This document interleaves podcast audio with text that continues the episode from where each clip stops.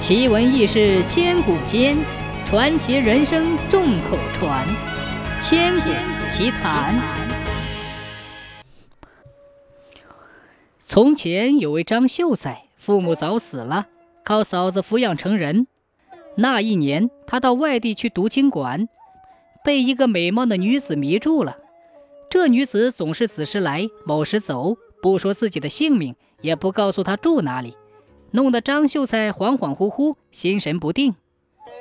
一天晚上，卯时刚到，女子就要走，张秀才死死地拉住她说：“今天不把实情告诉我，我就不准你走。”女子万般无奈地说：“你不必问我的姓名，你要是真心喜欢我，就晚上出学堂门，往西走一里，翻两个坡，转三道弯，过四条沟。”看到一个红灯笼，那就是我的家。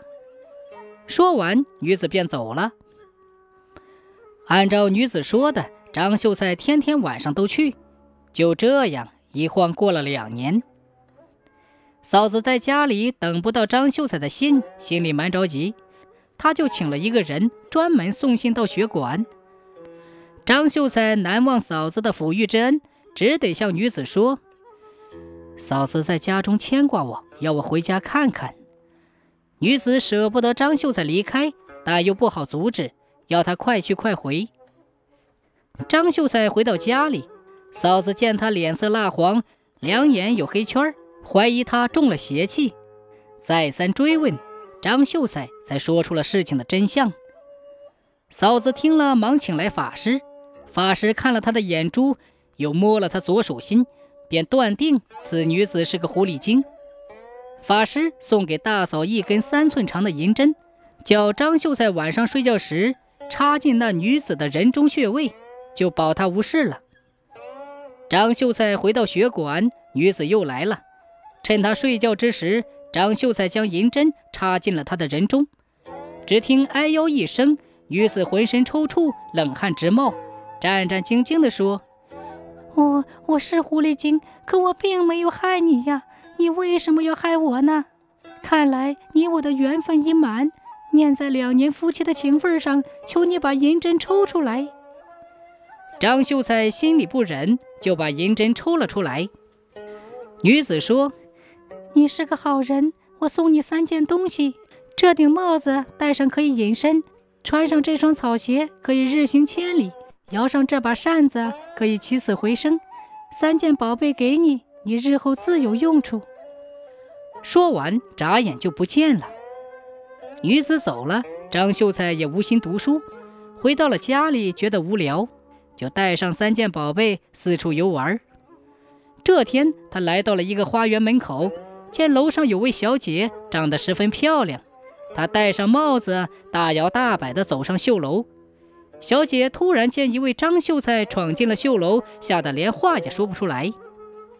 张秀才连忙施礼说：“啊，小姐不要怕，我一不是妖精，二不是怪物，我是个读书人，因爱慕小姐才闯进绣楼，小姐莫要见怪。”小姐见他说话文雅，眉清目秀，心里欢喜。二人谈了一会儿，张秀才就走了。三天后，张秀才又来了。五个月后，小姐的肚子怀了孕，夫人知道了，带着人去搜楼。张秀才说：“小姐，今天我是凶多吉少了，要是我被他们打死，你就戴上我的帽子，穿好草鞋，扇子放在胸前，将我埋在你的后花园中。”小姐说：“莫说这废话，你赶紧躲到夹楼里去。”搜楼的人挺多，一下子就把夹楼踩塌了。张秀才死了，小姐拼命的哭。夫人要把张秀才的尸体丢到野外，小姐不肯，死活要把他尸体埋在后花园的芭蕉树下。夫人没有办法，只好依从。十八年后，张秀才的儿子中了状元，打马游街三天后启程回家祭祖。这天夜里，状元公正在驿馆歇息，忽然一阵清风吹来，烛光熄灭。月光下，一个女子站在窗前，对着状元公说：“你回家后，快到后花园的芭蕉树下挖开坟墓，那里埋的是你父亲。你拿起他胸前的扇子，上下扇两下，你父亲就可以还阳。”状元公想问个清楚，女子已经不见了。